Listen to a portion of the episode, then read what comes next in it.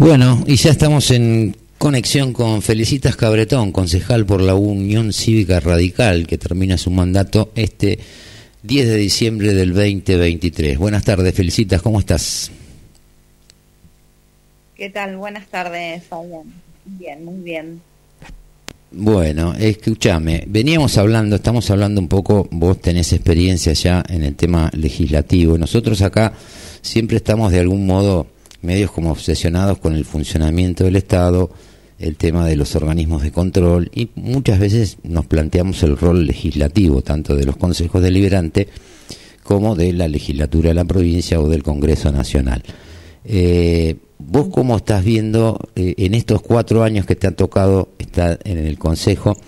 Eh, ¿Cómo ves que ha sido la labor legislativa en la ciudad, el tema de de ordenanzas, las sesiones, si se podría hacer más, si se hace, eh, si se están haciendo las que corresponden.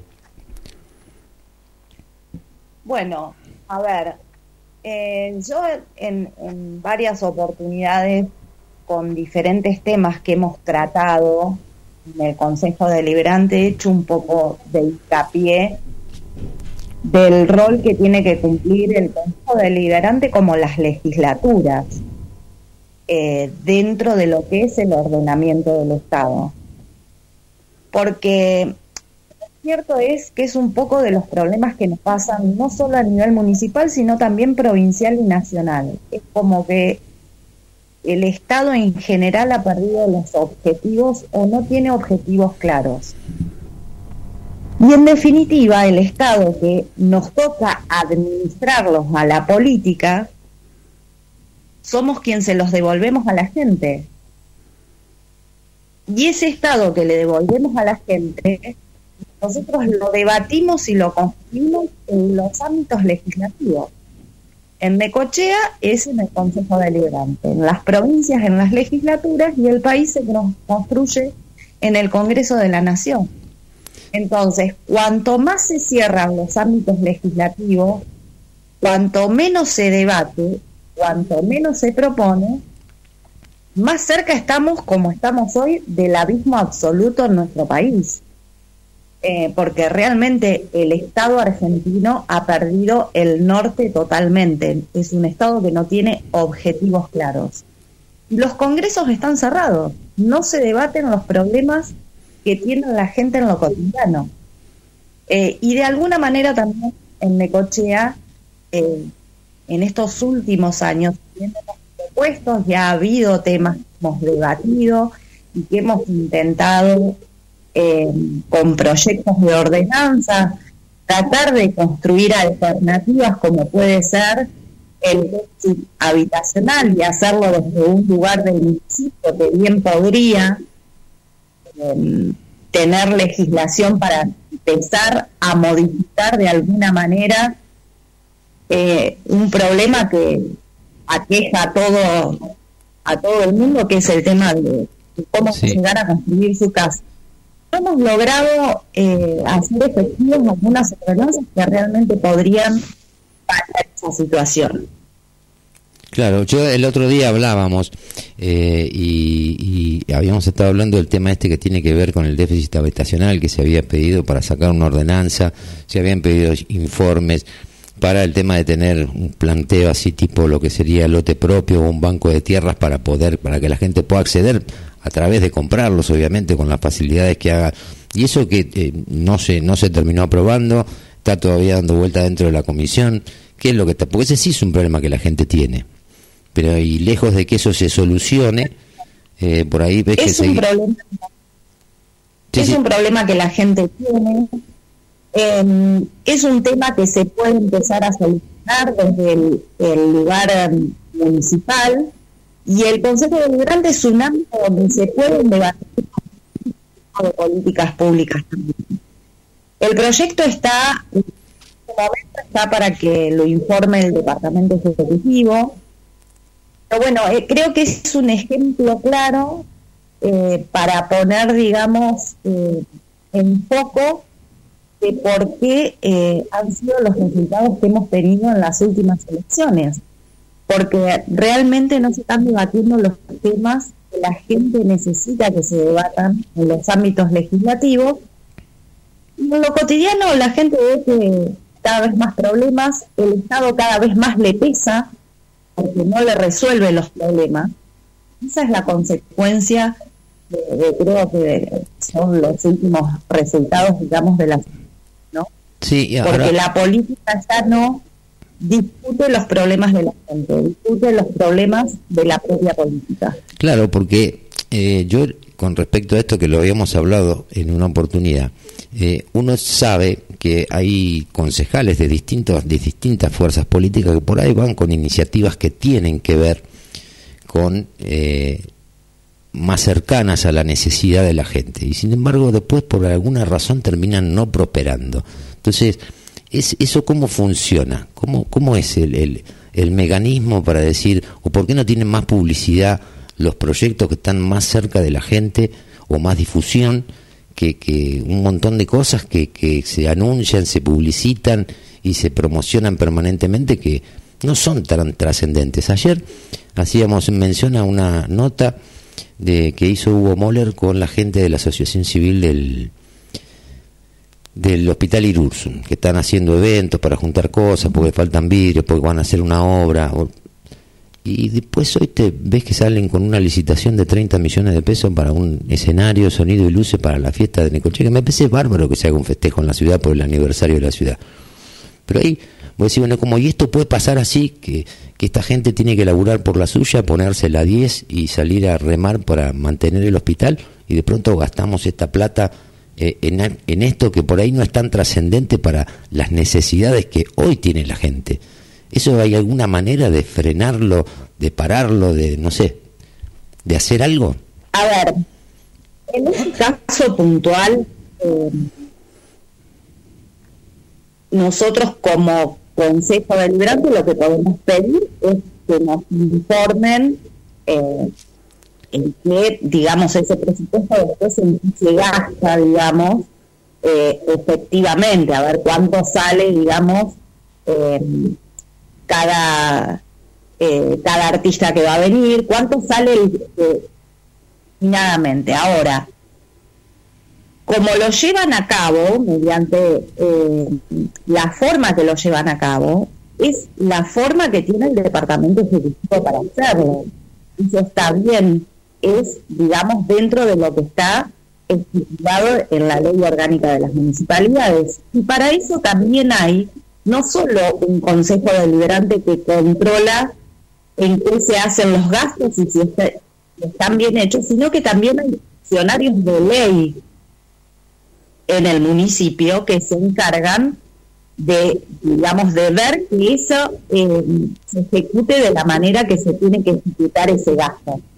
Ahora, otra cosa es la visión, digamos, que tiene el gobierno municipal de en qué gastar y en qué no. Y en eso ya, digamos, el Consejo Deliberante eh, puede opinar, pero no puede, eh, en algunas cuestiones, digamos, modificarlas. Eh, eso es un proyecto, digamos, o es la impronta que tiene el Departamento Ejecutivo actual de realizar este tipo de eventos con ese tipo de gastos.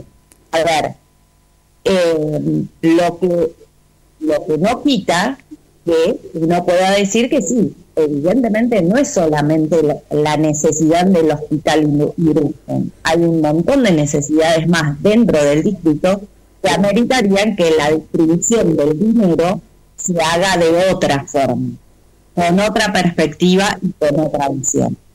Pero bueno, es un poco volver a lo mismo, ¿no? Em, este Estado municipal no tiene objetivos claros para llegar al desarrollo de la ciudad eh, de otra manera o que la gente pueda percibir que sus eh, sus impuestos, sus tasas municipales, se le devuelven en servicios de calidad. Porque si bien está bien que haya festejos por, eh, por el aniversario de la ciudad, que la verdad que la gente los disfruta, le gusta, también es cierto que tienen que concurrir, en este caso, al hospital, ven las falencias que hay en la administración para la distribución de, los recursos, porque concretamente el problema está a la vista. Claro, porque lo que uno ve o lo que uno percibe, y esto por ahí uno no lo circunscribe exclusivamente a la última gestión, sino que por ahí habla de 15, 20 años para atrás.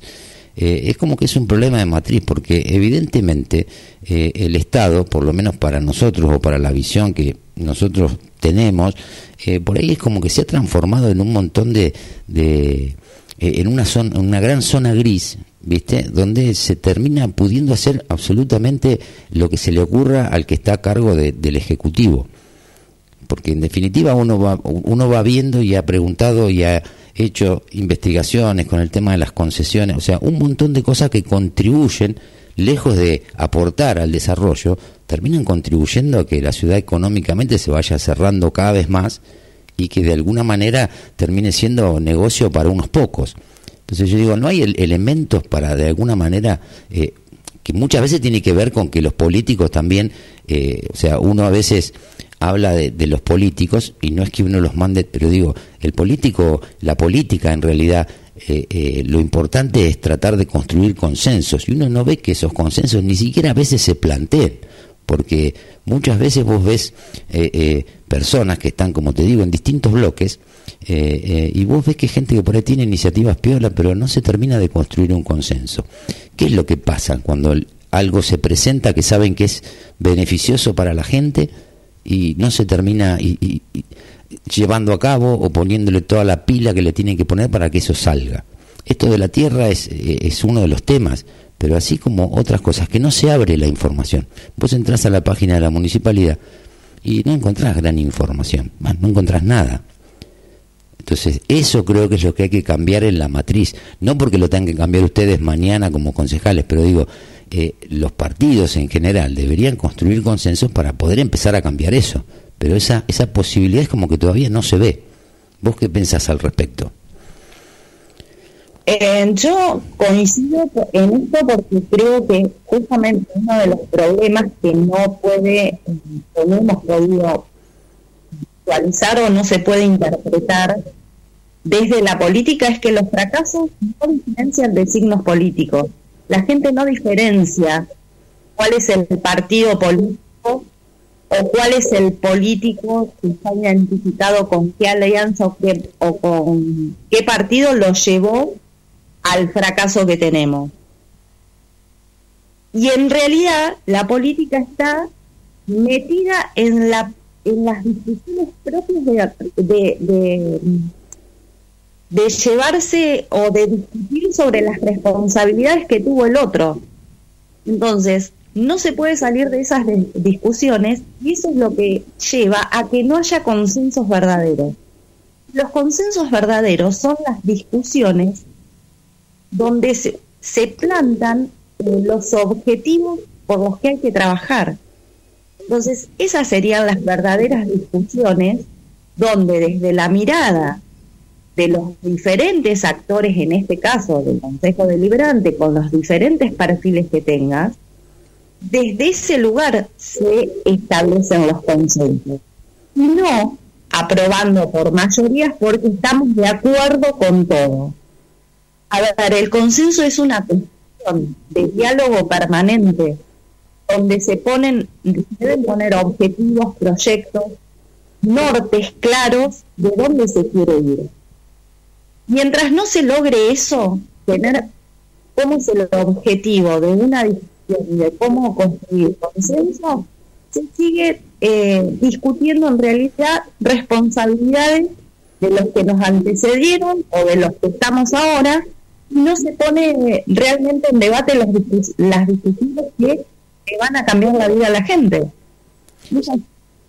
Eh, por eso yo creo que ahora y no solo en lo local, sino que nos pasa también a nivel nacional, eh, esta vez está tocando no de verdad. Eh, y realmente la política tiene que rever eh, de cómo eh, se ha llegado a esta instancia donde aparecen actores como ley, donde cualquier persona, digamos, se puede sentir identificada con su punto más allá de que cuando uno empieza a hablar o a preguntar eh, por muchas cuestiones, como puede ser el caso de la educación pública, no están de acuerdo con lo que plantean. Entonces, eh, la verdad que con esto creo que la gente ha puesto ese voto, eh, ese voto dejando en claro de que las cosas como las que está resolviendo la política hasta ahora no han resultado. Sí. Y eso creo que aparte nos pasa a nosotros mismos, o sea que vivimos diariamente la, la cotidianidad de todos los problemas a nosotros pasan y nos atraviesan. Sí, no, eso está más que claro porque en definitiva siempre, o sea, las cosas terminan impactando en todo el mundo, hoy, mañana, dentro de una semana, dentro de un mes, pero terminan impactando. Creo que lo de mi ley para mí es un voto reactivo, o sea, es una, los gestos de mi ley interpretan por ahí la bronca de la gente y después obviamente por ahí entrando en detalle, que lo hemos hecho muchas veces, eh, no tiene, o sea, eh, no estoy en desacuerdo por ahí con ciertas cosas que plantea, pero sí yo sé que el tema de la gobernabilidad y, el escenario que, se presenta de conflictividad de intereses y conflictividad social hace que muchas buenas ideas por ahí terminen no siendo eh, llevadas a cabo. Pero eh, lo que yo creo también, y esto lo veo en todos los niveles, que lo que está faltando es son propuestas. La gente necesita, hoy la gente está mucho más pilla que lo que los políticos muchas veces creen. La gente hoy está esperando eh, el cómo. O sea, la gente más o menos ya sabe qué es lo que tienen que hacer, pero lo que no, no, no le terminan de explicar es cómo. Y ahí es como que pareceríamos que decir, bueno, yo tengo esta idea y no mejor no digo cómo la voy a hacer porque tengo que luchar contra esta matriz, que es un aparato perverso y casi perfecto, viste que tengo que no construir consensos, sino estar negociando permanentemente privilegios y cosas que nada tienen que ver con lo que la gente necesita. Entonces, esas propuestas me parece que son las que están faltando y, y, de otra manera no vamos a salir jamás adelante. De todas maneras, eh, sí me interesa, qué sé yo, Rojas decía que necesitan tener la mayoría en el Consejo Deliberante. Entonces, de pronto vos me decís que, qué sé yo, que hacen lo que pueden para entonces me pregunto para qué sería por qué tanta eh, por qué es tan indispensable tener esa mayoría en el consejo vos qué opinas de eso qué, qué posición tenés a ver por supuesto que las mayorías son indispensables para vos poder lograr cuando sos gobierno poder lograr llevar adelante los proyectos que a vos te interesan eh, llevar adelante en la ciudad. Pero acá siento que la verdad eh, hay un problema que es, no sé si es un problema o es, eh, es un problema que es eh, peor que lo que Rojas quiere.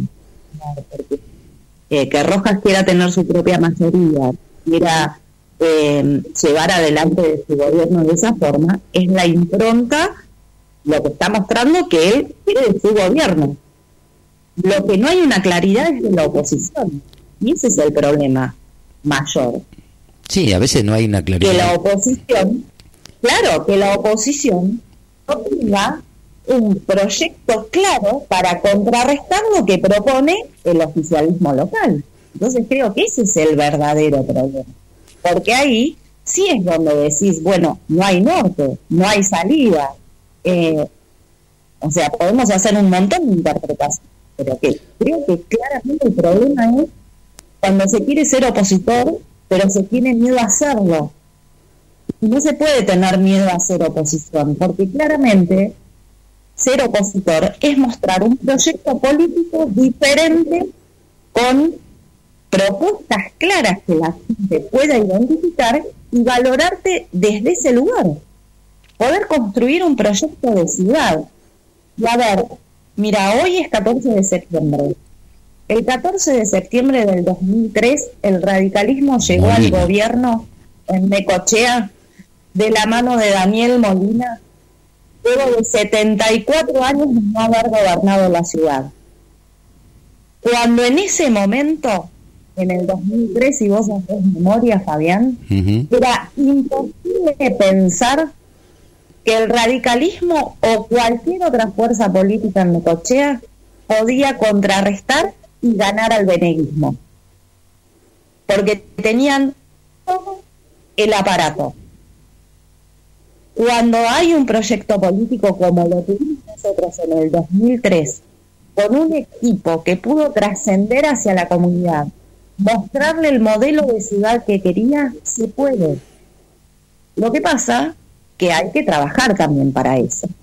hay que trabajar, hay que pensar hay que mostrar realmente el modelo que uno propone. Es que eso, eso es lo que la gente por ahí está esperando de alguna Hoy, por ejemplo, para, vos me decís, tiene que haber un proyecto alternativo. Yo creo que el, oficialismo en este momento ni siquiera está explicando cuál es el proyecto que tiene de acá cuatro años. Pero yo digo, ¿qué tan optimista sos vos eh, en cuanto a que empiecen a emerger figuras o equipos que realmente entiendan la problemática de la, de la ciudad y puedan bajar un discurso que sea claro para la ciudadanía, para que lo entienda, para que se lo apropie, para que lo haga, que lo lleve adelante, que lo apoye. ¿Sos eh, escéptica a que eso pueda suceder en las condiciones actuales? ¿Cree que se, ¿Crees que se puede trabajar en algo que pueda concluir en, en, proyectos de este tipo? Yo una vez te decía, vos hablando, yo veo que a veces hay mucha gente potable en los lugares equivocados, y eso tiene que ver por ahí con los partidismos. Pero vos ¿Qué tan optimista sos para decir, bueno, hay que trabajar en una propuesta y sumar a, quien haya que sumar, independientemente del sello, si junto por el cambio, si es la Unión Cívica Radical, el PRO o el Partido Intransigente de Allende? No importa. Mira, yo, a pesar de toda la adversidad eh, que hay, no solo en el orden local, sino también nacional y provincial, que eso además... Eh, también de alguna manera recae en la política local, soy sumamente optimista. Por eso debe ser que hace tantos años que sigo militando en política, ¿no? Eh, creo que esta es una crisis que hay que verla como una oportunidad, fundamentalmente para poder empezar a construir un proyecto político que integre desde los lugares y los puntos comunes sobre un proyecto de ciudad, eh, independientemente eh, de la ideología o del partido político. Porque además creo que después de estas elecciones también se abre un nuevo camino dentro del radicalismo eh, y dentro de Juntos por Cambio. Entonces yo soy sumamente positiva. Creo que vienen años muy difíciles, muy difíciles, donde al gobierno local le va a ser va a estar muy condicionado también económicamente, porque es un Estado municipal que si bien se logró ordenar es muy endeble, eh, con lo cual vienen años difíciles donde la política va a jugar un rol fundamental para poder construir realmente un proyecto eh, político, digamos, de desarrollo para la ciudad. Eh, así que yo creo que es positivo de alguna manera que se haya tocado o que esté tocando fondo, ¿no? Sí, siempre, siempre de una crisis puede aparecer un horizonte más promisorio. Pero bueno, eh, esperemos que, que, así sea. Me quedan temas para hablar con vos, pila. Eh, vamos a hablar en algún momento de la semana que viene, por ahí si combinamos de, de lo que es el radicalismo, cómo está, qué pasó, un poco de la historia. Eh, pero también vamos a hablar de, otros temas relacionados con la ciudad y esto de poder generar una visión a futuro de la ciudad para que de alguna manera se dejen de lado los egoísmos y, los yoísmos para poder construir algo y tener una ciudad donde se pueda vivir realmente en una ciudad amigable. ¿Te parece?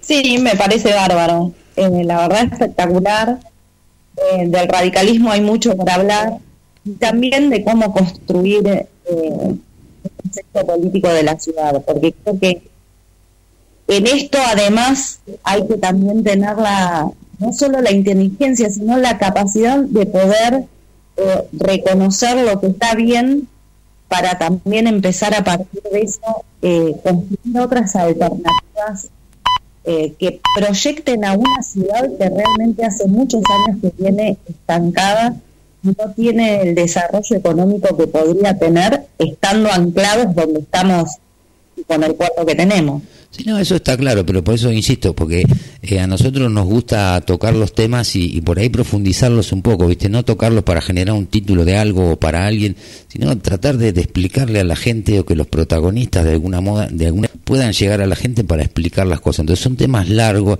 que ameritan estar charlando media hora, 40 minutos sobre cada uno de los temas para poder dar la visión, la, la opinión que uno tiene y que la gente también lo entienda porque hoy yo no quise tocar el tema de la Unión Cívica Radical, sabes que yo soy afiliado radical desde hace ya algunos años eh, y, he sido bastante crítico por ahí con gestiones, sobre todo en la parte partidaria, pero eso lo vamos a dejar para la semana que viene y vamos a charlar un poquito del radicalismo local, a ver cuál es el diagnóstico que, que tenés y, y qué es lo que podés ver. Ustedes están laburando con, con la Elvira Rawson, que es la, la, agrupación de ustedes. Hay gente que está laburando, pero el partido está, como la política, muchas veces lejos de la gente, ¿no?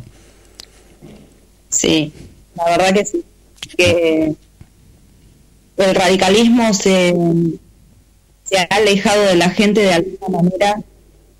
Creo que hay algo mucho peor, es que la gente cree que el radicalismo dejó de representarlo y por eso es que, hemos llegado al punto que hemos llegado. Pero bueno, creo que se abre un nuevo camino. No, no, no nos podemos meter, ahora meter con eso, pero como yo te he dicho en alguna oportunidad, a veces el, el, el, que está en la dirigencia o quienes estuvieron en la conducción o quienes se apropiaron de alguna manera del partido algan el radicalómetro, entonces vos ellos deciden si vos sos o no sos radical, si no estás de acuerdo no sos radical. Pero bueno, lo vamos a hablar la semana que viene eso. Dale. Bueno, Dale, listo. Te, agradezco, felicita, gracias.